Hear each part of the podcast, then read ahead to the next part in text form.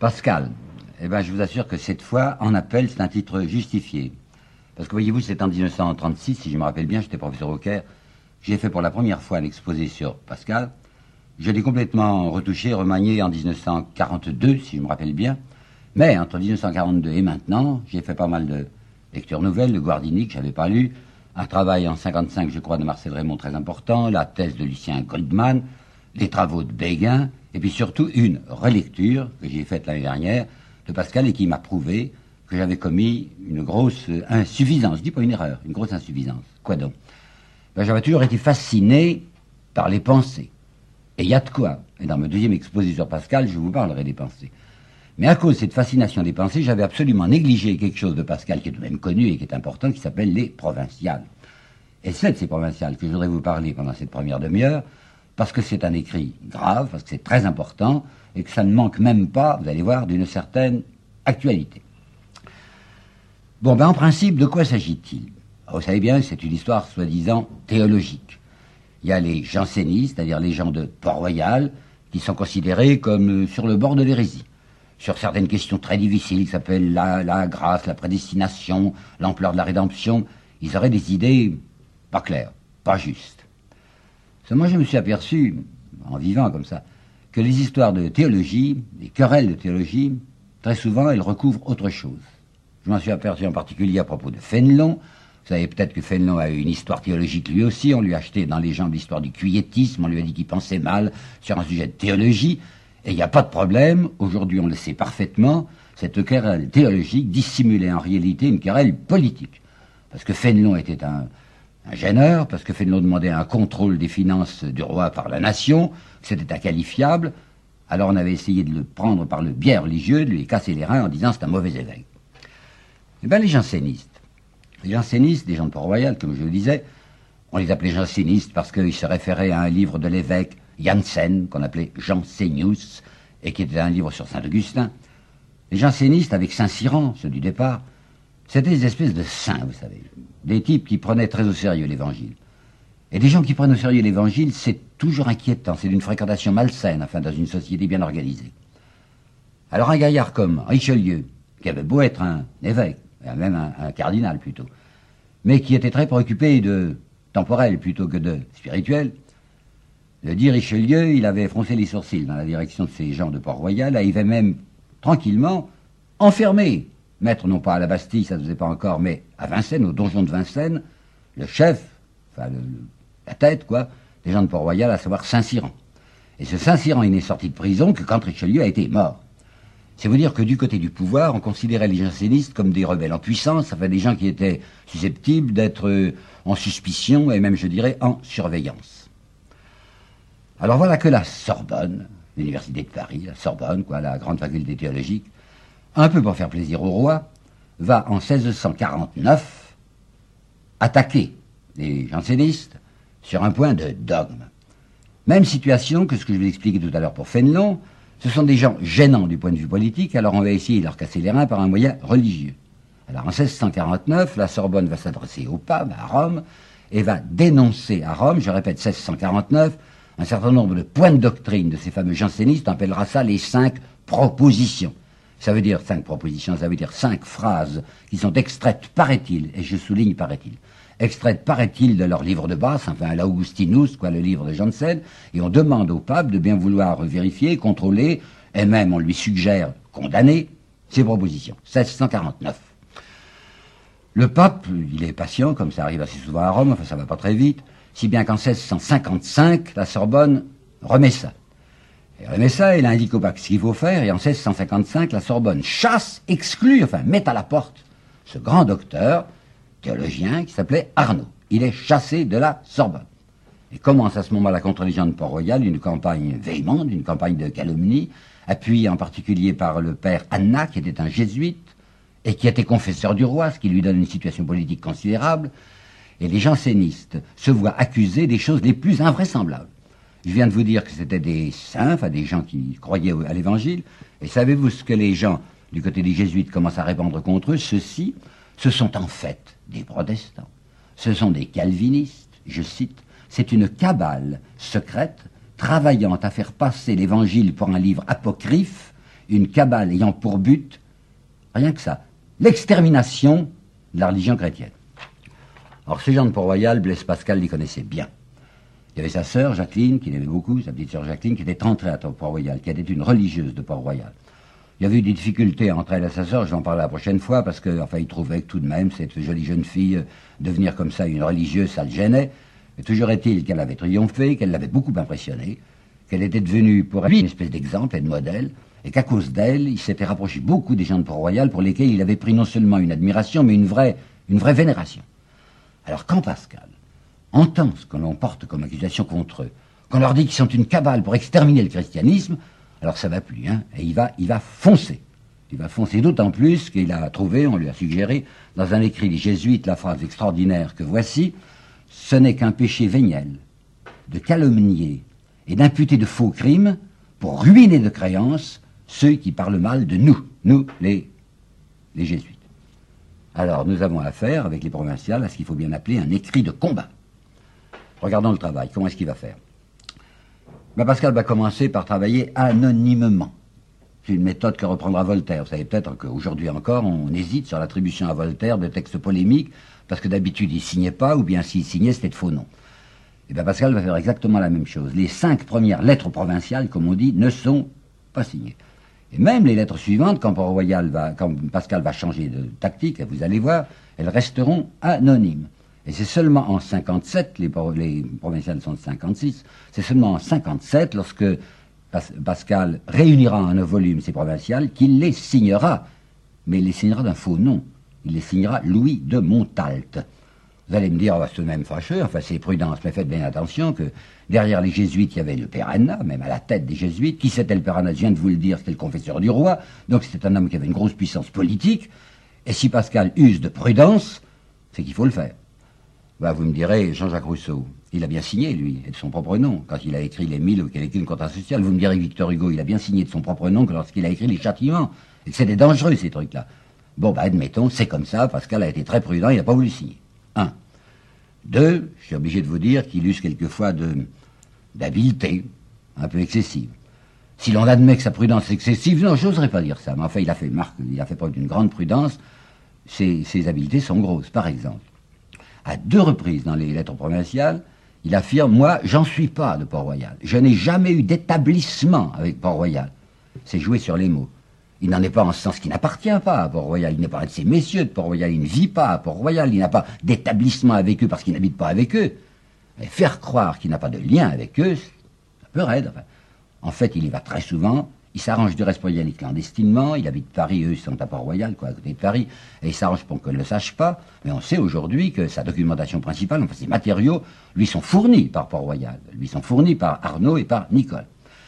À un autre moment, se, glorifiant un peu, il dit Je suis seul et sans force, et sans aucun appui humain contre un si grand corps, le corps des jésuites. Mais c'est pas vrai.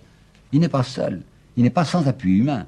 Premièrement, c'est provincial, ça se vend, vous savez, c'est un succès extraordinaire.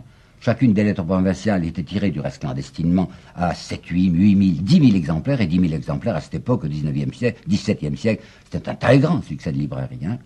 Et en plus, le voilà qui va commettre une maladresse, Pascal, parce que dans la sixième provinciale, il va y avoir le mot que voici. Où est-ce que j'ai mis ça? Ah oui. Il discute soi-disant avec un jésuite qui lui dit Mais vous ne lisez donc guère Escobar Escobar, c'est le grand théologien jésuite. Je ne l'ai lu que d'hier, répond Pascal. La théologie morale, il y avait six volumes publiés. Et même, et même, j'ai eu de la peine à le trouver. Je ne sais ce qui est arrivé depuis peu, qui fait que tout le monde le cherche. Ce qui est arrivé depuis peu, mais ce qui est arrivé, c'est qu'il a écrit dans la cinquième provinciale quelque chose contre Escobar. Et que ces lettres provinciales se lisent tellement que les gens sont précipités sur Escobar. Alors il avoue lui-même, dans cette sixième provinciale, qu'il n'est pas tout seul et qu'il a derrière lui une grande partie de l'opinion publique. Bon, soit, il fallait que vous disiez ça, parce qu'il faut tout dire. Il y avait donc la prudence excessive, il y avait des habiletés un peu grosses, mais maintenant, regardons le travail directement, qu'est-ce qu'il va faire? Alors, je ai dit que le problème, en principe, c'est un problème théologique, une histoire sur la grâce, en particulier la grâce suffisante ou la grâce efficace. bah, il commence par discuter là-dessus. Il s'aperçoit assez rapidement que ça ne mord pas sur l'opinion publique. Et je voudrais pas dire quelque chose d'irrespectueux à l'égard de la théologie, mais j'ai bien l'impression que ces distinctions verbales, comme ça, entre la grâce efficace et la grâce suffisante, ça ressemble un petit peu à un verbiage scolastique. Alors au bout de la quatrième provinciale, il s'aperçoit que ça mord pas sur l'opinion publique, qu'il n'y a pas moyen de coincer les gens sur des têtes d'épingle, et à partir de la cinquième provinciale, il va faire un mouvement tournant, un retournement que je vous demande d'apprécier. Il va foncer tout droit, il va aller, comme on dit, ad hominem. Les jésuites n'hésitent pas à employer la calomnie contre leurs adversaires. Et eh bien lui, il n'a pas besoin de recourir à des calomnies. Il va choisir dans les textes des jésuites un certain nombre de phrases remarquables qu'il va publier, et en faisant juge l'opinion publique, en disant voilà ce qu'ils pensent mes adversaires. Alors jugez vous-même du prix que l'on peut attacher à leurs assertions ou de l'estime que ces gens-là méritent. Alors vous allez voir une énumération assez extraordinaire, et je vous avoue que je l'avais parfaitement oublié depuis le temps que j'avais lu les provinciales, et quand je les ai relus il y a un certain nombre de mois, eh ben, ça m'a donné un certain nombre de, petits chocs. Alors je vais vous en faire juge. Il y a d'abord, du côté de la, dérision, enfin de la, on peut dire de, l'humour. Il a trouvé dans un livre Jésus du révérend Père Barry qui s'appelle Le paradis ouvert, dont le titre, dans le sous-titre suivant, Sans dévotion à la mère de Dieu ou encore autant de clés du ciel qui vous ouvriront le paradis tout entier. Alors il a choisi les plus belles fleurs. Par exemple, pour avoir le paradis tout entier, dire le petit chapelet des dix plaisirs de la Sainte Vierge. J'avoue que je ne sais pas bien ce que c'est. Porter nuit et jour un chapelet autour du bras en forme de bracelet. Ça, ça vous ouvre directement le paradis. Puis encore, donner commission aux anges de faire à la Sainte Vierge la révérence de notre part. Mais ce qu'il y a de mieux, c'est souhaiter lui bâtir plus d'églises que nous avons bâti tous les monarques ensemble. Et le révérend Père Barry dit, avec ça, vous savez, ça, c'est le truc littéralement infaillible. Alors Pascal, avec une feinte naïveté, dit, oui, mais c'est pourvu qu'à la Sainte Vierge, on lui donne aussi le sien, son cœur. Ah, c'est pas nécessaire, dit le jésuite, quand on est trop attaché au monde. Parce que le jésuite explique, nous avons des maximes pour les femmes dévotes, et nous avons aussi pour les femmes qui sont moins dévotes. Alors non seulement les jésuites affirment que l'amour de Dieu n'est pas nécessaire, mais certains vont jusqu'à dire ceci, je cite, c'est dans Pascal, que cette dispense d'aimer Dieu est précisément l'avantage que Jésus-Christ a apporté au monde. Ça c'est beau, n'est-ce pas? Mais enfin, ça n'est qu'un commencement. Alors après, ce qu'il a trouvé, enfin ce qu'il a trouvé, je crois bien que c'était Nicole et Arnaud qui lui ont fourni le matériel. C'est en étudiant les casuistes des solutions de cas de conscience extrêmement intéressantes. Vous allez voir. Qu'est-ce que c'est les casuistes? Eh ben, Leur nom l'indique, c'est des spécialistes de cas de conscience. Les casuistes, c'est des confesseurs qui s'estiment plus astucieux que les autres et qui rédigent des manuels à l'usage des confesseurs pour leur dire quand vous êtes devant tel ou tel problème, voilà une manière de s'arranger. Et comme la plupart de ces casuistes sont des gens qui ne veulent pas perdre leurs fidèles et qui veulent trouver des arrangements, oh, nous avons des pères bien subtils, comme disait celui qui s'adressait à Pascal, vous allez voir un certain nombre de petites preuves des arrangements que proposent les casuistes lorsqu'il y a des cas un peu particuliers. L'usure. Vous savez qu'en principe, en principe, en fait c'est un peu oublié aujourd'hui, l'Église condamnait le prêt à intérêt. Alors un grand jésuite important, Escobar, qui était encore vivant du temps de Pascal, écrivait ceci. Dire que l'usure n'est pas un péché serait une hérésie. Mais, mais, ce serait usure que de prendre du profit de ceux à qui l'on prête de l'argent si l'on exigeait ce profit comme un dû. Mais si on l'exige par reconnaissance, alors c'est plus un péché. Ça permet même d'encaisser. Hein. Les juges, c'était une méthode bien connue au XVIIe siècle, heureusement oubliée aujourd'hui, de faire des cadeaux aux juges, hein, pour les circonvenir. On appelait ça des épices. Mais il n'est nullement interdit, disait le jésuite Escobar, il est nullement interdit aux juges d'accepter des cadeaux, je cite, quand ils leur donnent, non pas pour les corrompre, ce qui serait épouvantable, mais pour les convaincre de prendre un soin particulier de notre affaire. Le duel maintenant. Dans Sanchez, c'est un autre jésuite. Le duel est interdit, et nous aussi nous l'interdisons, c'est pas bien. Seulement, il n'y a aucun mal d'aller dans un champ et de s'y promener en attendant un homme et de se défendre si cet homme vient vous attaquer. Puis comme ça l'embête un petit peu Sanchez parce qu'il se dit après tout les pouvoirs publics vont dire mais vous, facilitez le duel. Alors il va dire on ne doit point user de la voie du duel si l'on peut tuer son homme en cachette. Par ce moyen, on évitera tout ensemble et d'exposer sa vie, c'est de même ennuyeux, et de participer au péché que notre ennemi commettrait par un duel. Alors il y a un autre jésuite qui s'appelle Navarus qui dit tuer en cachette, ah c'est pas la même chose que tuer en trahison. On appelle tuer en trahison quand on tue celui qui ne s'en défie en aucune manière. C'est pourquoi tuer son ennemi, puisqu'il est votre ennemi, se défie, hein, tuer son ennemi par derrière ou dans une embûche ne peut pas être dit de tuer en trahison. Pas mal non plus. Hein. L'homicide maintenant. Il y en a un casuiste qui s'appelait, qui s'appelait Baldel et qui dit bah, il y a des cas, en particulier quand l'honneur est engagé, où il est permis de tuer celui qui vous dit vous avez menti, s'il n'y a pas moyen de le réprimer autrement, pour l'honneur. Mais pour l'argent, il y a un jésuite considérable qui s'appelle Molina, et dont l'interlocuteur de Pascal déclare c'est notre grand et incomparable Molina gloire de notre société, qui lui dit que dès que le préjudice dépasse 6 à 7 ducats, eh bien régulièrement on peut tuer, pour la valeur d'un écu, comme disait à peu près Escobar. Alors Pascal fait semblant d'être très effrayé, il dit, mais fait véritablement, si on peut être tué par n'importe qui pour un écu, on peut tuer par tout le monde, sauf bien entendu par les ecclésiastiques. Alors le révérend père, qui discute avec lui, lui coupe la parole et dit non, attention, il est permis aux prêtres et aux religieux eux-mêmes de prévenir ceux qui veulent les noircir en les tuant, pour les en empêcher. Il est permis à un ecclésiastique ou à, un religieux de tuer un calomniateur qui menace de publier des crimes scandaleux de sa communauté ou de lui-même quand il n'y a que ce seul moyen de l'en empêcher. La simonie, qu'est-ce que c'est que la simonie? Ben, C'est la vente ou l'achat des choses saintes. Alors Escobar, qui est vraiment incomparable pour la voltige, écrit ce qui suit, que je vais vous lire lentement, c'est très beau. Ce n'est pas simonie que de se faire donner un bien d'église en promettant de l'argent que l'on n'a pas l'intention de payer effectivement. Alors Pascal dit, mais c'est admirable ça. On ajoute la fourbe à la simonie, et c'est un moyen tout trouvé d'obtenir ce que l'on voulait, un bien d'église, à la fois sans argent et sans simonie. Fausse promesse, voilà encore de l'escobar. Les promesses n'obligent point quand on n'a pas l'intention de s'obliger en les faisant. De telle sorte que quand on dit simplement je le ferai, on entend qu'on le fera, à moins, à moins qu'on ne change d'avis entre-temps. Les faux serments, c'est un autre Jésus qui s'appelle Sanchez, celui-là. On peut jurer qu'on n'a pas fait une chose, quoique l'on l'ait faite effectivement. Mais en entendant en soi-même qu'on ne l'a pas faite tel jour, ou même qu'on ne l'a pas faite avant qu'on soit né, et le jésuite disait cela est fort commode à beaucoup d'occasions et toujours licite quand cela est nécessaire ou utile pour l'honneur ou pour l'intérêt. Puis il y en a un autre qui s'appelait Filiusius et qui dit un moyen sûr d'éviter le mensonge, c'est qu'après avoir dit tout haut je jure que je n'ai pas fait cela, on dit tout bas que je dis que je n'ai pas fait cela. Je jure que je dis que je n'ai pas fait cela. Si bien que le jésuite Filiusius enchaîne en disant, eh bien vous voyez bien que c'est pas mentir, mais que c'est dire la vérité. Une pareille euh, collection de perles est évidemment gênante.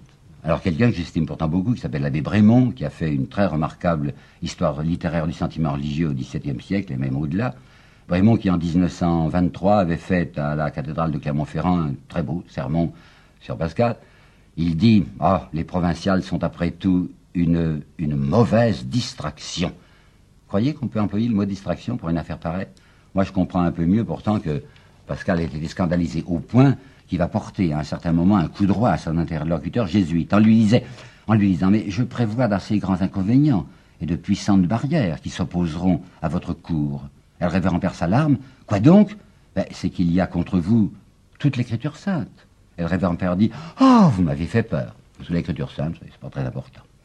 Et je comprends aussi que Pascal ait été assez indigné pour écrire ceci. Pour qui voulez-vous qu'on vous prenne? Pour des enfants de l'Évangile? Ou pour des ennemis de l'Évangile. Si avec ça, dans les provinciales, on pourrait dire, bah, c'était histoire périmée, il y avait un certain nombre de casuistes qui étaient un peu délirants et qui allaient un peu trop fort. Mais ce sur quoi je voudrais appeler beaucoup votre attention, c'est que derrière l'aventure des casuistes, enfin l'affaire des casuistes, il y a quelque chose d'infiniment plus grave, c'est que Rome, c'est-à-dire que le pape, peut-être le Vatican, était derrière. Comment les choses s'étaient présentées? Vous vous rappelez qu'en 1649, la Sorbonne avait déféré à l'autorité suprême, aux autorités religieuses, un certain nombre de propositions. Propositions des affirmations, quoi, des affirmations doctrinales tirées, paraît-il, du grand livre, du livre de base des jansénistes. Alors qu'est-ce qu'ils avaient fait les jansénistes? Ils avaient dit, ben, il faut distinguer le fait et le droit. Ça paraît compliqué, vous allez voir, c'est très clair. En droit, disaient les jansénistes, en droit, sur le fond, nous les condamnons, comme Rome veut les condamner, ces propositions. Ce sont des propositions hérétiques. Alors, en droit, on est d'accord. En fait, on n'est pas d'accord. Parce que ces cinq propositions, qui sont des phrases que l'on nous attribue, elles ne sont pas de nous, ces phrases. Si ces phrases avaient été découpées dans le grand livre, dans l'Augustinus, et si l'on pouvait donner la référence, on serait coincé. On dirait, en fait, nous n'y pouvons rien, c'est comme ça. Mais en réalité, les cinq propositions, les cinq phrases que la Sorbonne avait tirées d'Augustinus étaient des résumés par lesquels la Sorbonne affirmait donner l'essentiel de la doctrine du janséus. Alors vous y êtes, hein Dans le droit, on condamne parce que c'est condamnable. En fait, on n'est pas condamné parce que ces propositions ne sont pas les nôtres. Mais voilà que le père Anna, jésuite, pendant la bataille même des provinciales, va beaucoup plus loin. Et il déclare, faisant la sourde oreille à ce qu'a déclaré Pascal, lequel Pascal avait dit, mais écoutez, je vous en prie, vous affirmez que les propositions sont chez nous. Voulez-vous avoir la bonté de m'indiquer quelle page et quel paragraphe, dans quelle page et dans quel paragraphe figurent ces propositions? Eh bien, le révérend Père Anna, il bouge pas. Il a fait la sourde oreille. Quand Pascal lui a dit carrément, enfin, je vous en prie, hein, indiquez bien, rien. Et d'après les renseignements qui arrivent de Rome à Port-Royal, on a bien l'impression que le pape est d'accord avec le père Anna, qu'il est en train de remuer ses foudres et qu'il se prépare à les abattre. Alors Pascal et les gens de Port-Royal se sentent pris dans une pince. Quelle pince? Écoutez bien ces citations. On exige que nous déclarions que des paroles sont dans un livre où elles ne sont pas. Toutes les puissances du monde ne peuvent pas, par autorité, changer un point de fait, car il n'y a rien qui puisse faire que ce qui n'est pas soit. Puis encore ceci, qui est de plus en plus grave. Hein. Les gens de Rome vont lui dire ou bien vous affirmez que ces propositions sont d'emprunt janséniste, ou bien on vous déclare hérétique. Tyrannie, écrit-il, tyrannie, que de mettre quelqu'un dans cette nécessité, ou de se rendre coupable devant Dieu en parlant contre sa conscience, ou d'être convaincu d'hérésie s'il se refuse à le faire. Ça vous rappelle rien, cette histoire? Moi, ça me rappelle terriblement Jeanne d'Arc. Je m'en étais pas avisé, vous savez, ces temps-ci. quand j'ai fait cette relecture des provinciales il y a quelques mois que je me suis dit, mais c'est l'affaire de, de Jeanne. Qu'est-ce qui s'était donc passé pour Jeanne? Vous vous rappelez? C'était la Sorbonne, on ne l'appelait pas encore comme ça, mais c'était déjà l'Université de Paris qui avait marché contre Jeanne, pour des raisons également politiques. Et qu'est-ce qu'on voulait faire? L'Université de Paris voulait exiger de cette petite gamine qu'elle dise C'est vrai que j'ai parlé avec des esprits. J'ai cru que c'était euh, Saint-Michel, que c'était euh, Sainte-Geneviève, que c'était Sainte-Marguerite, je sais pas quoi, Sainte-Catherine. Non, non, c'était pas ça. C'était des démons. Et nous qui sommes des spécialistes, nous connaissons le nom de ces démons. Tu as parlé, ma petite Jeanne, avec un démon qui s'appelait Laban, avec un autre qui s'appelait Bélial, avec un troisième qui s'appelait Behemoth, et tu vas le dire après nous. Cette pauvre gosse s'est dit, mais je peux pas le dire. Je sais très bien que c'était pas des démons. Il me disait d'être une gentille petite fille, d'être très fidèle à mes parents, de, communier, de me confesser. C'est affreux ce que vous voulez me faire dire. Ta ta ta, disaient les, juges de roi. Hein. On est l'Église. Et l'Église, elle ne peut ni errer ni faillir. Et la définition du catholique, c'est celui qui répète ce que dit l'Église. Alors tu vas être hérétique, Jeanne, si tu ne dis pas avec nous, j'ai parlé avec des démons. Bon, alors descendons de l'échelon, hein, c'est un peu moins grave tout de même que ce qui se passe avec les gens de Port-Royal, c'est tout de même la même chose. Les gens de Port-Royal savent parfaitement que les fameuses propositions des cinq phrases ne sont pas dans Jean Et à Rome, on leur dit, si vous n'affirmez pas que ces propositions sont dans Jean ben vous serez des hérétiques. Comprenez que la situation est plutôt, est plutôt dramatique. Hein. Alors le voilà, Pascal, qui va dire, c'est une, tout de même une, étrange guerre, une étrange et longue guerre, que celle où la violence essaie d'opprimer la vérité. Mais tous les efforts de la violence ne peuvent affaiblir la vérité, parce que Dieu est la vérité. Et il va même faire une référence à Galilée, ce que je n'avais pas remarqué autrefois. Et il dit, c'est en vain que vous obtinrez, vous les jésuites, tiens, j'en savais rien, il faudrait vérifier, je ne le sais pas, je ne sais pas si c'est les jésuites qui ont obtenu ça, mais je reprends. C'est en vain que vous obtinrez contre Galilée le décret de Rome, car ce n'est point ce décret qui prouvera que la terre ne tourne pas. Et à la suite de ces indignations, il y a ce gémissement. Quelle tristesse, quelle extrémité de tristesse de voir l'Église dans cet état. Est-ce que vous vous rendez compte que Pascal, ce que je n'avais pas mesuré autrefois, que Pascal est exactement à la frontière de la rébellion Si vous lisez bien les 17e et 18e provinciales, vous vous apercevez que Pascal est secoué d'un véritable tremblement d'indignation. Il en appelle au pape, il dit Mais, Saint-Père, on est en train de vous faire faire quelque chose de mal. J'en appelle à votre conscience. Qu'est-ce qu'il va faire? Ben là, c'est très intéressant de voir ce qu'il va faire il avait préparé une 19e provinciale. Vous savez qu'il y en a 18 des provinciales qui sont réunies donc sous le nom de Louis de Montalte. il y avait une 19e provinciale dont nous avons quelques ébauches. Et eh bien cette 19e provinciale, il ne va pas l'écrire. Il ne la publiera pas. D'abord, il est désapprouvé à Port-Royal. Je sais très bien que la mère Angélique, vous savez, c'était la grande sainte, celle que tout le monde respectait, même Nicole, même Arnaud. La mère Angélique disait non, il ne faut pas continuer, c'est mal. Et puis Pascal est en train de se poser un problème. Un problème que je comprends, vous savez, un problème dont nous avons pas mal d'exemples, et en dehors même des choses religieuses. Il se dit, c'est affreux ce qu'on est en train de nous faire. Hein. Nous sommes victimes d'une véritable indignité. Seulement, est-ce que j'ai le droit d'entrer en rébellion? Est-ce que ma rébellion ne va pas porter atteinte à un groupe, à une certaine communauté, qui est en train de faire le mal? Mais cette communauté représente pour les hommes une certaine espérance, et pour lui une très grande espérance. Si jamais j'entre en rébellion, si je me dresse contre Rome, est-ce que je ne vais pas porter atteinte à des gens qui sont porteurs d'une certaine vérité, quelle que soit leur faute? Ils ont quand même cette vérité. Et quant à lui, c'est une vérité essentielle. Alors il va stopper, il va se taire, il va se mettre un baillon sur la bouche. T'as entendu, il, ne dira plus rien. Mais il va les publier, ces provinciales. Et il sait qu'en les publiant, il va se mettre dans un mauvais cas. Et effectivement, elles vont être condamnées, elles vont être mises à l'index. Et lorsqu'il saura qu'elles sont mises à l'index, Pascal va écrire, pour lui, il ne le publiera pas, mais il va écrire ceci. Si mes lettres sont condamnées à Rome, ce que j'y condamne est condamné dans le ciel. Mais ça, il ne le publiera pas. Parce qu'il dit, ben, je préfère me taire. Ça ne rappelle pas non plus encore Jeanne d'Arc. Mais si, vous savez bien que Jeanne d'Arc, elle a été condamnée monstrueusement comme hérétique et comme relapse. Elle ne s'est pas révoltée. Jeanne d'Arc, elle ne va pas maudire ses juges, elle ne va pas cracher sur ses juges. Elle va dire, c'est affreux ce qu'ils me font, mais je reste avec eux.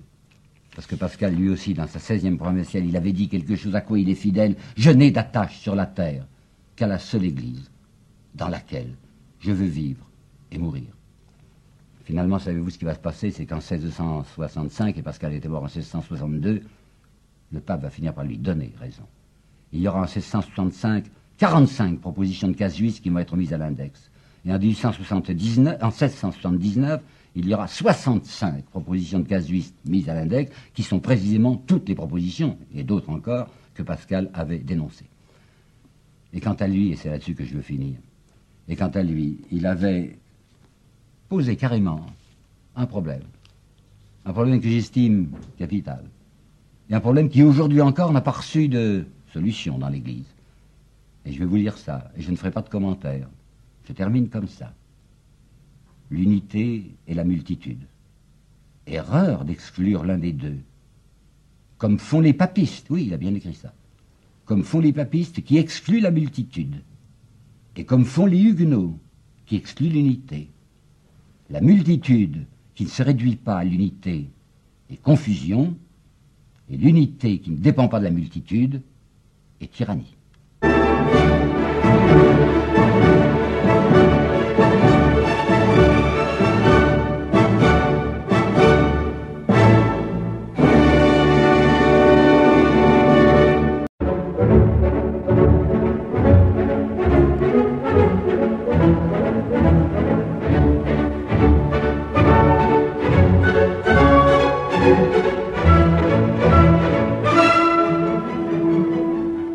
Deuxième entretien sur Pascal, c'est des pensées que je voudrais vous entretenir.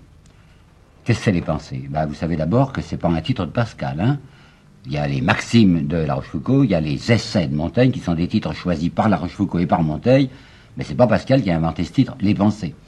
Il avait commencé vers sa, vers sa 34e année, semble-t-il, une grande apologie de la religion chrétienne. Puis il est tombé très malade, il avait toujours été valétudinaire, il s'est arrêté à peu près au bout d'un an et demi, et quand il est mort, ben, il laissait des, fragments.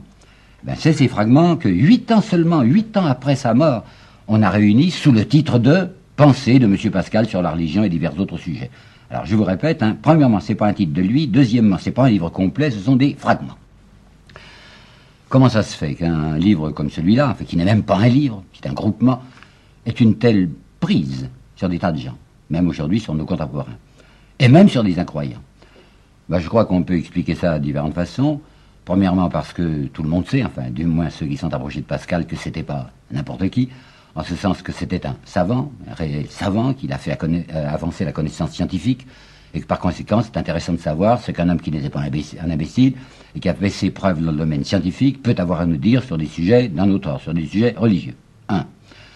Une deuxième raison qui fait que les pensées intéressent presque tout le monde, c'est un certain accent qui est là-dedans. Je veux dire, on sent qu'il y a devant nous quelqu'un qui y croit, mais vous savez, qui y croit à fond. Quelqu'un qui nous parle de tout près, qu'on entend respirer, enfin, qui vous parle les yeux dans les yeux. Puis troisièmement, Il y a la façon de s'exprimer. Parce que là, il faudrait bien que je vous explique. Assez souvent, on compare, on rapproche les pensées et les essais de Montaigne. Je ne sais pas si vous avez lu les essais de Montaigne. C'est assez difficile à lire aujourd'hui. D'ailleurs, Montaigne est compromis par le fait qu'il écrivait une langue ancienne et que Pascal écrit une langue contemporaine. Le vocabulaire français du temps de Montaigne n'est pas le vocabulaire d'aujourd'hui, enfin établi à peu près dès le XVIIe siècle, si bien que nous avons des obstacles quand on lit Montaigne, car de temps en temps on achoppe sur des mots qui ont perdu leur sens. Deuxièmement, Montaigne, c'était un monsieur qui écrivait pour des lettrés. C'est un type qui utilise le latin comme le français. Si vous avez ouvert les essais, vous êtes aperçu qu'il y avait des citations latines permanentes, parce qu'il a l'impression que ses lecteurs sont des gens qui lisent aussi clairement le latin que le français. Puis en plus, il travaille beaucoup son style. Enfin, il y a quelque chose de paqueté, il y a quelque chose d'orné chez lui. Enfin, c'est très littéraire, les essais de Montaigne. C'est pas littéraire, les pensées de Pascal. Deuxièmement, si vous rapprochez ça de Bossuet, par exemple, vous me direz, bah, Bossuet aussi a fait des élévations sur l'évangile, il a fait des textes religieux, et on pourrait nous dire, après tout, bah, c'est la même chose, ce sont deux types du même siècle qui parlent des mêmes sujets. La dernière fois, je vous avais parlé de l'abbé Brémond, qui était jésuite, alors c'est peut-être pour ça qu'il n'était pas très content des provinciales, qu'il appelait ça une, une mauvaise distraction. Mais Brémond, dans son allocution sur Pascal pour le centenaire, là, en 1923, avait fait une petite remarque dont je vais vous faire part parce que je l'ai trouvée très astucieuse. Vous vous rappelez peut-être que dans un certain chapitre des pensées, qui n'avait pas de titre du reste et auquel on, a donné, on a donné le titre de Le mystère de Jésus, il y a cette phrase extrêmement courte, Seigneur, je vous donne tout. Et Brémond disait, ah bah, il y a des gens qui ont dit, mais c'est pas du Pascal, ça. On peut trouver chez Bossuet une phrase absolument semblable, Ô Seigneur, je vous donne tout. C'est dans les élévations sur l'évangile. Vous avez entendu, hein? Ô Seigneur, je vous donne tout.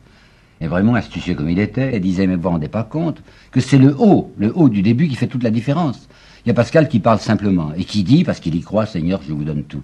Et puis il y a l'autre, il y a l'orateur, qui commence par un haut, un haut drapé, enfin un haut théâtral, un haut de monsieur qui, qui, qui gesticule. Voilà la différence. Bossuet est quelqu'un qui est en scène, et Pascal est quelqu'un qui est de plein pied avec nous et qui nous parle. Il avait d'ailleurs dit, à propos du style, Pascal lui-même, que le, faux bon style, enfin le mauvais style, c'est d'employer de grands mots pour dire des petites choses. Ben, je crois qu'on peut dire qu'avec lui, ce sont des petits mots, enfin les mots de tous les jours, qui lui servent à dire des grandes choses. Elle est célèbre sa comparaison du jeu de paume. Aujourd'hui, on parlerait plutôt de tennis. Hein. Il dit celui qui gagne au jeu de paume, il a la même paume que l'adversaire, seulement il la place mieux. Eh bien lui, il a les mêmes mots que, nous tous, seulement il les place mieux. Alors voyez-vous avec Pascal l'avantage, enfin qu'il y a avec lui, parce qu'il nous intéresse tellement, c'est que c'est un homme qui emploie le langage de tout le monde, le langage de tous les jours, c'est un homme qui parle un langage d'homme et pas un langage littérateur. Bon, alors voilà une des raisons, enfin des raisons assez importantes qui font que ce Pascal est encore aujourd'hui lu. Voyez-vous, quand je me suis remis à relire les pensées, c'était la quatrième ou cinquième fois de ma vie, après avoir vraiment lu pour la première fois toutes bon les provinciales, quand j'ai relu ces pensées dont je vais vous parler maintenant, j'ai fait très attention à moi-même. Je veux dire que on a toujours en soi plus ou moins une vitesse acquise, vous savez. Alors je me disais toujours, voyons, devant le texte que je suis en train de lire, quelle est ma réaction réelle, ma réaction d'homme d'aujourd'hui? Ne pas me laisser emporter par ce que j'ai dit, ou parce que tout le monde dit, c'est admirable, c'est épatant, mais me dire, moi, maintenant, tel que je suis devant ce texte, quel effet ça me produit? Là, je vais vous dire ça carrément. L'effet que me produit une grande part de ce que Pascal appelle sa démonstration théologique, enfin son apologétique, une part du reste empruntée à l'apologie traditionnelle, je trouve ça très mauvais. Je trouve ça très faible. Ça m'a d'ailleurs fait plaisir de découvrir absolument par hasard, c'est Simone Veil, un texte où elle parle aussi durement que moi de ce Pascal des, des pensées en disant sa démonstration apologétique ne tient pas. Sur quoi elle repose ben, Il y a les miracles d'abord. C'est très dangereux, vous savez, de faire de la politique par les miracles. Étant donné qu'il n'y a pas de notion plus floue que le miracle. miracle, c'est quelque chose dont on n'a pas fourni encore aujourd'hui l'explication. Je suis convaincu qu'au XVIIe siècle, si on avait expliqué aux gens, vous savez, il va y avoir un moment où vous entendrez quelqu'un qui parle à 1000 km et où vous le verrez. Miracle Ben non, aujourd'hui, on sait bien que ce n'est pas un miracle. Alors je trouve qu'il n'y a rien de plus vulnérable, rien de plus dangereux que faire une apologie sur les miracles. Deuxièmement, une apologétique fondée sur les prophéties. Et vous savez, s'il y en a des pages de Pascal sur les prophéties, il vous explique, mais la vérité de l'évangile est prouvée parce que si vous regardez bien l'écriture sainte, vous vous apercevez qu'il y avait des textes chez les prophètes qui annonçaient l'arrivée du Christ. Il n'a pas l'air de s'en rendre compte, Pascal, que l'écriture sainte, c'est quelque chose de, de, très vulnérable, vous savez. Il y a eu des transmissions nombreuses. De son temps, il y avait un homme, Richard Simon, qui posait pour la première fois la question de la solidité de ces fameux textes sacrés. Ben, je sais bien qu'il y a tout près de nous un homme comme euh, Paul Claudel qui se fourrait les poings dans les yeux pour ne pas voir des choses aussi évidentes que par exemple l'existence des deux Isaïe. Vous savez, aujourd'hui, c'est admis qu'il y a deux textes qui sont parfaitement signés Isaïe, enfin qu'on appelle la prophétie d'Isaïe, qui sont aussi distants l'un de l'autre que Saint-Louis l'est du général de Gaulle, par exemple, hein, du point de vue chronologique. Ben, Claudel disait, non, moi, moi je m'y connais, je sens ça du point de vue littéraire, c'est le même bonhomme. Ben non, c'est pas le même bonhomme. Et eh bien Pascal, à l'égard des textes sacrés, il est comme ça. il estime que tout est littéralement vrai. Alors, évidemment, grande faiblesse. Puis la troisième chose à dire contre lui, vous savez, j'essaye pas d'être contre, mais je vous dis ma réaction, c'est la fameuse histoire du Paris. J'ai bien relu ce Paris. C'est piteux, vous savez, c'est réellement piteux. De quoi il s'agit? Il s'adresse à l'incroyant et il dit il y a un enjeu formidable hein, qui est l'au-delà. À l'enfer, vous pouvez aller au paradis. Eh bien, si vous voulez au paradis, vous n'avez qu'à miser sur la religion chrétienne. Parce qu'après tout, ce qu'elle vous demande, c'est pas grand-chose. Hein. Vous renoncez à des plaisirs qui ne sont pas de vrais plaisirs, et vous avez un enjeu prodigieux. Alors vous mettez une toute petite mise de rien du tout, qui est un certain nombre de petits plaisirs, et vous gagnez le gros lot. Vous ne trouvez pas que ça fait penser à je ne sais quel démarcheur de banque qui vient vous proposer un placement extraordinaire? Ou encore un agent d'assurance qui vous dit, vous savez, pour une toute petite police, bah, c'est fou ce que vous avez touché. Ou encore un spécialiste de la roulette qui vous dit, j'ai une martingale infaillible. Je trouve qu'elle a un côté, un côté combine, enfin un côté rentable, qui est pénible et que je trouve très regrettable chez lui. Et je me demande s'il n'a jamais existé dans le monde un seul individu qui ait pris au sérieux le pari de Pascal. Bon, alors laissons tomber tout ça, et je crois qu'il faut le dire, quoi, il y a une part, une part sérieuse des pensées qui est aujourd'hui ruinée. Bon, mais à côté de ça, qu'est-ce qui reste? Ah, ben, Il reste des tas de choses, et c'est ce que je voudrais essayer de vous dire. D'abord, il faut se rendre compte de ceci que Pascal s'adresse à des athées et qui sait de qui il parle. On se figure volontiers, et je l'ai fait pendant des années, hein, on se figure volontiers que le XVIIe siècle, c'est un âge de foi. Je me rappelle avoir lu, avoir lu, oui, de près, quand j'étais normalien, enfin ça remonte avant le déluge, c'est vrai, un livre de Félix Geff, G-A-I-2-F, e, Félix Geff, qui s'appelait L'envers du grand siècle. Je dois vous dire, entre parenthèses, nos professeurs ne nous orientaient pas vers la lecture de ce livre. On disait, oh, c'est un mauvais livre, un livre très polémique, enfin une sorte de pamphlet. C'est un livre très important, le livre de Geff, et en particulier du point de vue religieux qui m'intéresse ici, qui montrait que la fameuse foi du temps de Louis XIV, c'était pas très sérieux. Il n'y a qu'à ouvrir la bruyère. Vous savez, quand la bruyère vous dit un dévot de cour est un homme qui, sous un roi athée, serait athée. Il y a qu'à lire la correspondance de la princesse Palatine. La princesse Palatine, c'était cette princesse allemande qui vivait à la cour, qui connaissait ça de très près, et qui, dans sa correspondance, vous indique que le nombre des incroyants est considérable, et que si tous les courtisans vont à la messe parce que le roi y va, il n'y croit guère. Eh bien, Pascal les connaissait, ces gens-là. Les athées étaient très nombreux, croyez-moi, ils étaient très nombreux au XVIIe siècle. Aujourd'hui, on en fait plutôt parade, enfin, il n'y a plus de problème à s'annoncer athée, on serait même plus volontiers péremptoire. Tandis qu'à ce moment-là, on mettait des sourdines, on se cachait un petit peu. Mais quand on pense que Pascal a vécu dans la société de Mondori, par exemple, l'acteur Mondori, ou encore de, pas évidemment, Chevalier de qui lui était catholique, mais de Mitton et de Méry, qui étaient positivement des libertins, comme on disait doucement, en réalité des athées, il sait de quoi il parle, et il est entouré d'athées, à mon avis, autant que dans le monde d'aujourd'hui. Et qu'est-ce qu'il leur dit à ces athées? Ben, Il leur dit une chose qui est célèbre, enfin, vous l'avez tous lu, mais ça vaut la peine d'y penser. Il leur dit, nous sommes embarqués. C'est le mot qu'il a prononcé. Embarqués quoi? Ben, On embarqué sur le même bateau. Donc nous savons au moins une chose, c'est que le cap du bateau est mis sur la mort. Alors ça vaut la peine d'y penser. Et il dit en particulier aux gens, mais j'arrive pas à comprendre que l'on dorme sa vie, une expression à lui. C'est-à-dire qu'on ne se pose jamais la question.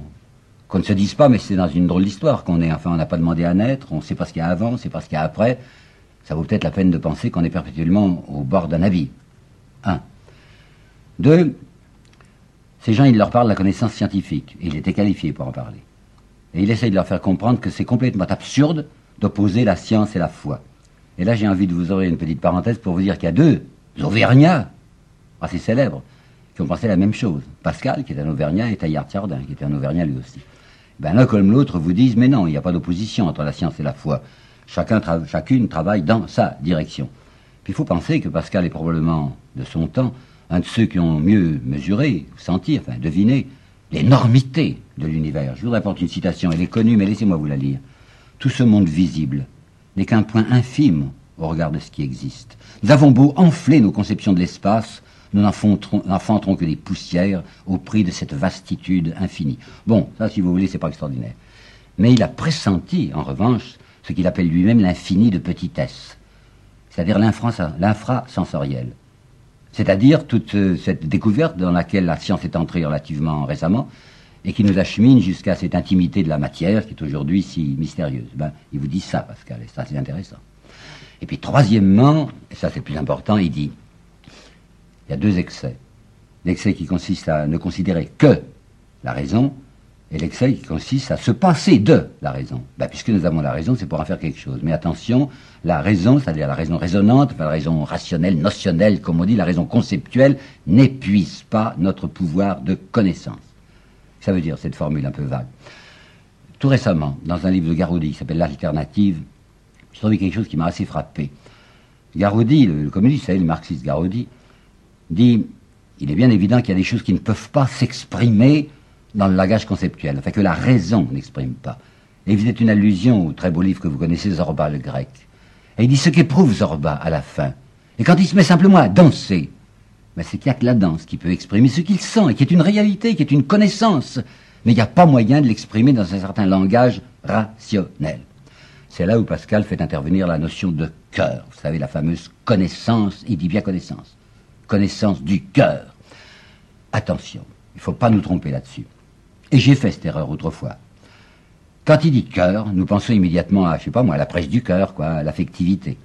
C'est pas ça son idée. Encore que sur le chapitre de cœur entendu, puissance d'amour ou puissance de désir, il est dit des choses qui sont pas nulles, Pascal. C'est lui qui a dit, vous savez, le cœur a ses raisons que la raison ne connaît pas. Ce qui veut dire que quand on est amoureux, par exemple, on peut pas expliquer pourquoi. On ne démontre pas un amour. On le constate, quoi. L'amour est autonome. Oui, mais je ferme sa parenthèse, c'est pas dans ce sens-là qui m'intéresse quand il dit le mot cœur. Je crois bien que quand Pascal dit le mot cœur, pour vous faire comprendre ce qu'il insinue, enfin ce qu'il voudrait nous faire entendre, c'est dans le même sens que nous employons l'expression le cœur d'un arbre, ou encore que Taillard de la Chardin, le cœur de la matière. Et j'aimerais mieux, c'est une expression qu'il ne connaissait pas, j'aimerais mieux qu'il ait recours à ce qu'a dit Shakespeare dans Hamlet, le, le cœur du cœur.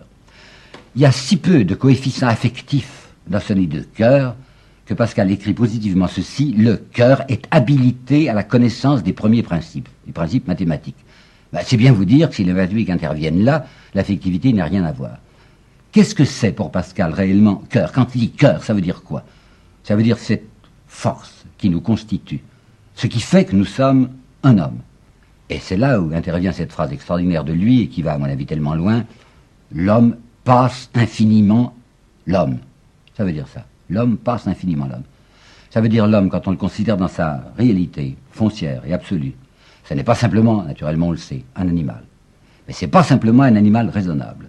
C'est encore quelque chose de plus, parce qu'à l'intérieur de l'homme, quand il essaye de rentrer en lui et qu'il essaye de s'analyser, afin de voir ce qu'il est substantiellement, il s'aperçoit ou il entredevine qu'il est participant à une réalité essentielle et qui le dépasse. Alors, quand Pascal est un homme qui pense ça, qu'est-ce qu'il a proposé comme apologétique positive, une apologétique à lui? Pas l'apologétique traditionnelle par les miracles et par les prophéties, qui, à mon avis, ne vaut rien et surtout pas le pari. Mais étant donné cette notion qu'il a de l'homme qui passe infiniment l'homme, qu'est-ce qu'il nous dit? Ben, Il dit quelque chose que je n'avais pas assez remarqué autrefois, à savoir qu'il ne faut pas nous raconter d'histoire sur le spectacle de la nature qui, paraît-il, conduirait directement à la connaissance de Dieu. Et Dieu sait s'il y a eu des laïus là-dessus, un peu Bernardin Saint-Pierre, les romantiques, enfin, il n'y a qu'à voir la beauté du monde, il n'y a qu'à voir le soleil, il n'y a qu'à voir les roses, pour connaître Dieu et pour l'aimer. Ah ben Pascal, pas du tout. Hein. Pascal est assez savant pour savoir que le soleil, bah, une petite chandelle hein, dans l'immensité cosmique. Pour savoir ce que nous prenons avec tant d'émotion pour l'azur du ciel. Mais c'est un azur extraordinairement limité, qui s'arrête à l'atmosphère. Et au-delà de l'azur, qu'est-ce qu'il y a? Ben, Il y a un environnement opaque et funèbre. Le ciel, c'est la nuit. Et si vous parlez des roses, ben, il n'y a pas que des roses hein, dans la nature, il y a aussi les orties, il y a aussi les ronces, il y a aussi toutes ces plantes affreuses. Et si vous regardez dans l'herbe, si admirable l'été, avec ses petits bourdonnements d'insectes, si vous regardez un peu ce qui s'y passe, vous apercevez un épouvantable entre-dévorement. Alors Pascal est certainement pas quelqu'un qui va vous dire Dieu est perceptible, est intelligible grâce au spectacle de la nature. Et il va même tellement loin qu'il veut vous dire ceci, que je ne connaissais pas, enfin je l'avais lu pourtant, puis ça ne m'est pas frappé. Ceux qui recherchent dans la nature ce qui peut les mener à Dieu ne trouvent qu'obscurité. Leur dire qu'ils n'ont qu'à considérer la moindre des choses et qu'ils verront Dieu à découvert. Leur donner pour preuve le cours de la Lune ou des planètes, pour chemin de la foi, eh bien rien n'est plus propre à leur en faire naître le mépris. Le mépris de la foi, vous entendez? Il est dur, hein? Le même Pascal est un homme qui écrit carrément, s'adressant, c'est vrai, aux athées. Dieu est parfaitement incompréhensible. Il a dit ça. Et il a même dit, Dieu, s'il existe, est incompréhensible. Pourquoi? Parce que Dieu, dans sa pensée, c'est un être qui n'a ni forme ni partie, et que notre intelligence, qui est prisonnière des catégories du temps et de l'espace, ne peut pas le concevoir. Seulement, dit-il, si vous rentrez en vous-même, et si vous prenez conscience de ce, quelque chose en nous, cette espèce de petite bresse et d'étincelle qui participe à l'infini, c'est alors que vous êtes sur le bon chemin. Et vous vous apercevez qu'au fond de vous, il y a une espèce euh, d'élan, de réclamation, d'aspiration qui est une proposition permanente de nous réaliser dans notre totalité. Et c'est ça, dit-il, c'est ça le sens de la vie, cette proposition de nous, de nous réaliser. Comment, comment faire pour se réaliser? Et si nous avons en nous, selon lui, une espèce de, de pressentiment de l'infini, si parfois, et même sur le plan de l'affectivité, c'est vrai, nous avons le sentiment d'un instant qui explose dans l'éternité, tout de même, ça ne nous achemine pas avec auprès d'un Dieu qui est un visage. Je me rappelle Victor Hugo, je vous en parlerai du reste, mais je n'apporte pas cette citation, elle me vient maintenant. Victor Hugo dit Rien n'est plus pénible que de croire à quelque chose qui n'a pas de contour. Et c'est là où Pascal va sauter le pas. C'est là où il fait quelque chose qui, évidemment, provoquera tout de suite ou rapidement des haussements d'épaule. Il dit Il y a tout de même une voie pour atteindre ce Dieu, ce Dieu inconnaissable, mais existant. Cette voie, c'est parce qu'on a eu la chance qu'il s'est trouvé parmi nous, dans le monde, quelqu'un qui n'était pas un fou, et qui a osé dire moi, moi-même, je suis la voie, je suis la vérité, je suis la vie. Et quelqu'un qui a osé dire aussi, nul ne va au Père que par moi. Jésus-Christ, quoi, vous savez bien. Et Pascal dit, quand on s'approche de Jésus-Christ, qu'on essaye de savoir ce qu'il a dit, enfin, quand on écoute l'écho de ses paroles à travers les textes saints ou ce que l'on croit être ce qu'il a dit, eh ben, on a l'impression d'une reconnaissance. Attention, ne confondez pas ce que je veux dire. Reconnaissance comme quand on aime une femme et dont on s'est dit brusquement, mais je l'attendais, mais je la reconnais, je l'ai jamais vue, je la reconnais. C'est pour elle que j'étais fait. Pascal dit, quand on est en présence du Christ tel qu'il était, en tel qu'on l'entrevoit, il y a en nous à la fois un élan d'embrassement et d'embrasement, comme si on prenait feu, enfin, comme si on entrait dans une paix de certitude, comme si on était cette fois dans la, dans la paix ardente d'une vérité enfin trouvée. Ben voilà la politique de Pascal. Vous en pensez ce que vous voudrez, mais je sais que pour lui c'était capital et je dois vous dire que c'est capital pour moi aussi. Il n'y a pas que ça dans les pensées. Il y a beaucoup d'autres choses et dont j'aimerais vous parler dans ces dernières minutes qui me restent.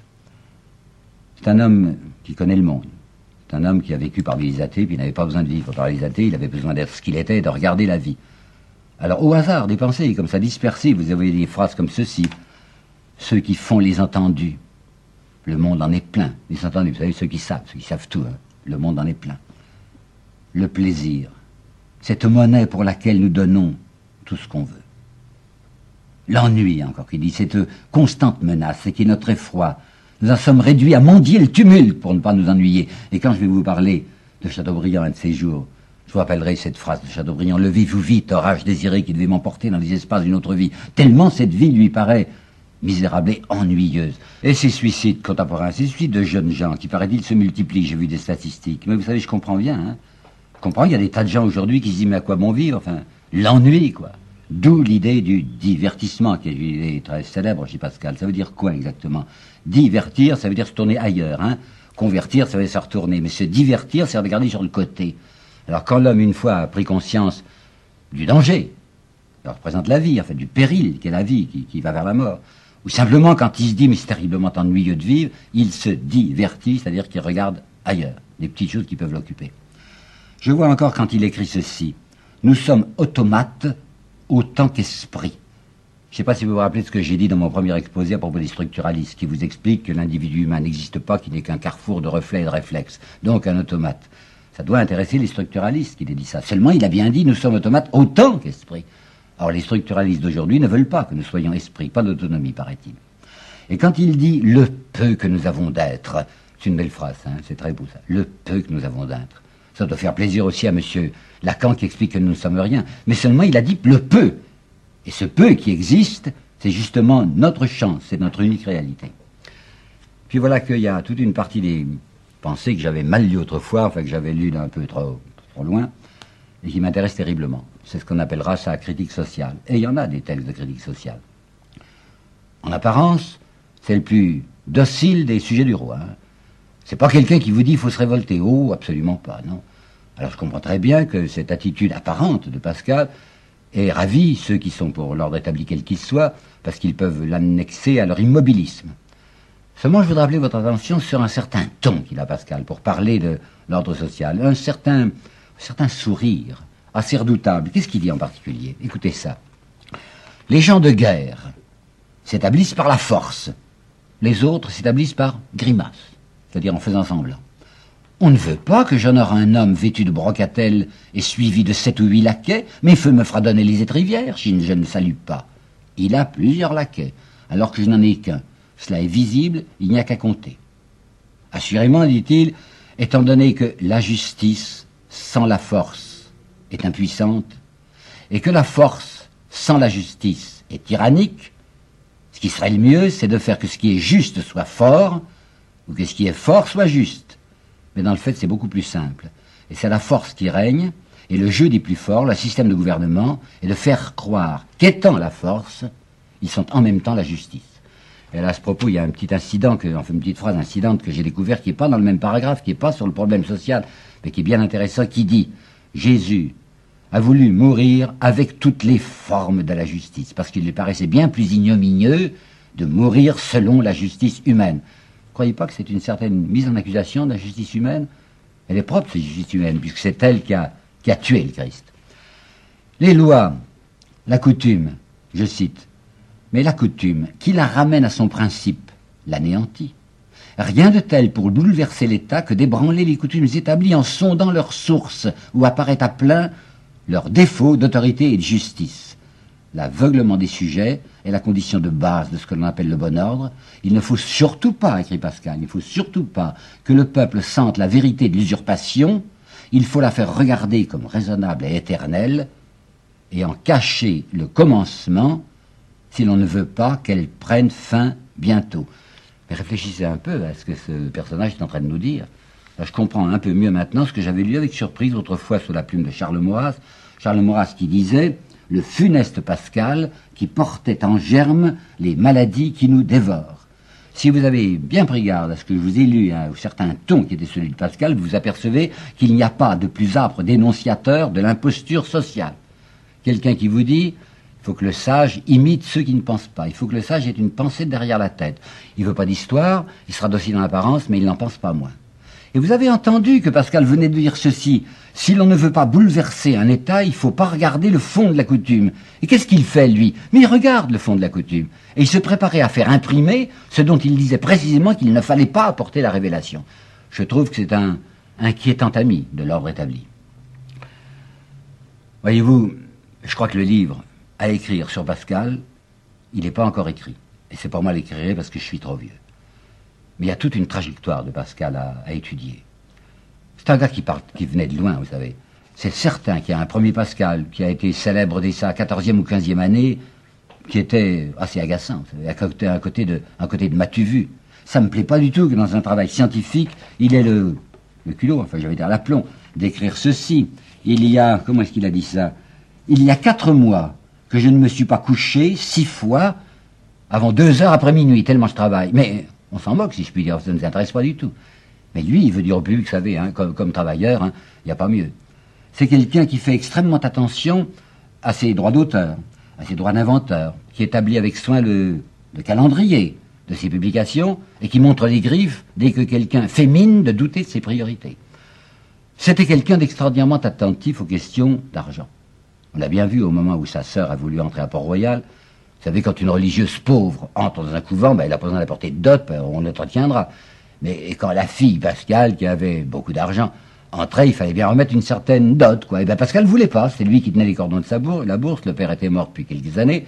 Et ben il se battait, il se battait parce que les questions d'argent l'intéressaient beaucoup et qu'il voulait pas remettre à sa sœur la somme à laquelle il avait droit. C'est avec surprise que j'ai appris l'année dernière, enfin j'aurais dû le savoir, mais je l'ai appris assez récemment, a un moment où notre Blaise Pascal, il a songé à se marier, à se marier avec une riche veuve, parce que je vous répète que l'argent l'intéressait considérablement. Puis qu'est-ce qui s'est passé dans ce que l'on appelle, comme ça traditionnellement, sa vie mondaine? Je vois signaler ceci. il était très lié avec l'acteur Mondori. Mais est-ce que vous vous rendez compte de ce que c'était qu'un acteur au XVIIe siècle? Le roi avait fait un coup d'État en invitant à sa table un homme comme Molière. Les acteurs, c'était des gens qu'on n'intéresse pas dans la, on ne les enterrait pas dans le cimetière, ils n'avaient pas le droit à la Terre Sainte. Et notre ami Pascal, il était lié avec l'acteur Mondori. Alors je comprends mieux que dans une lettre de sa sœur Jacqueline, elle lui parle des horribles attaches, les horribles attaches qui vous ont retenu. je comprends mieux aussi que dans un texte célèbre qui s'appelle, qu'on a appelé le mystère de Jésus, faisant parler le Christ. Le Christ lui dit, je t'aime plus ardemment que tu n'as aimé tes souillures. Et je sais aussi que Jacqueline lui a parlé de l'horrible bourbier dont il s'était retiré. Qu'est-ce qu'il y a eu dans cette vie montagne? On n'en savait rien. Dans l'année 1654, qu'est-ce qui s'est passé au juste? J'ai eu tort autrefois de ne pas attacher beaucoup d'importance à l'histoire du pont de Neuilly. Qu'est-ce que c'est? Ben, Le carrosse de Pascal s'était, paraît-il, emballé, ses chevaux ont franchi la balustrade, le carrosse était suspendu au-dessus de la Seine, au pont de Neuilly, et Pascal a frôlé la mort. Mais je ne m'étais pas rendu compte que c'est dans le même mois 1654 que le 23 novembre 1654, Pascal va appeler, va avoir ce qu'il appellera lui-même son illumination, un certain feu qu'il a vu dans sa chambre. Est-ce que vous ne croyez pas qu'il y a un rapport peut-être entre cette proximité de la mort et cette illumination? Et puis si c'est retiré des provinciales, c'est pas simplement pour les raisons que je vous indiquais tout à l'heure, mais j'ai bien l'impression qu'il se faisait lui aussi des reproches, puisqu'il avait trouvé cette astuce d'employer indistinctement le mot casuiste ou le mot jésuite, alors qu'il y avait parfaitement un grand nombre de casuistes qui n'étaient pas des jésuites. J'ai noté ceci par exemple, Diana qui l'accuse, c'était pas un jésuite, c'était un théatin. Ponce, autre casuiste, c'était un Augustin. Caramuel, c'était un cistercien. Et Pascal s'arrange pour que quand on lit le mot jésuite, on lise le mot casuiste, c'est pas juste. Il y a pire encore dans ces provinciales. Il y a un Pascal qui peut, qui veut pas, il veut pas comprendre ce que c'est que cette indulgence recommandée aux confesseur. Oh, j'entends bien que c'était assez moche de ce qui disait on peut toujours s'arranger. Mais vous savez, dans, dans Les Misérables, il y a un personnage qui s'appelle l'évêque Myriel, qui était un vrai personnage que Victor Hugo, sur lequel Victor Hugo s'était bien enseigné, qui s'appelait Monseigneur Miolis. Monseigneur, euh, si je me rappelle bien le nom. Et eh ben, c'était quelqu'un qui disait, oh, quand je vais au confessionnal, je cherche toujours à comprendre le chemin par lequel la faute a passé. Parce qu'elle veut rien entendre de ça. Et lui qui avait pourtant écrit la morale, la vraie morale, se moque de la morale, comme la vraie éloquence se moque de l'éloquence, dans ces provinciales, il ne veut pas faire attention à cette espèce de participation de celui auquel on avoue une faute, à cette faute même qui a été commise. Du chemin, un grand chemin, vous savez, dans cette trajectoire de Pascal. Il y a une immense différence entre le garçon insupportable, fier de lui, orgueilleux, vaniteux, qu'il était quand il avait 20 ans, et celui qu'il est devenu quand il va mourir. Celui qui avait demandé à être mis dans deux petites chambres parce que son appartement lui paraissait trop somptueux. Quelqu'un qui fait la découverte d'autrui, quelqu'un qui avait vécu dans sa tête et qui s'aperçoit que le prochain existe. Quelqu'un qui avait écrit pour de bon renonciation totale et douce. C'est-à-dire quelqu'un qui, au seuil de la mort, désire, mais désire, vous savez, pour de bon est vraiment ce qui est si difficile, c'est-à-dire que son nom disparaisse et de l'estime et de la mémoire même des hommes.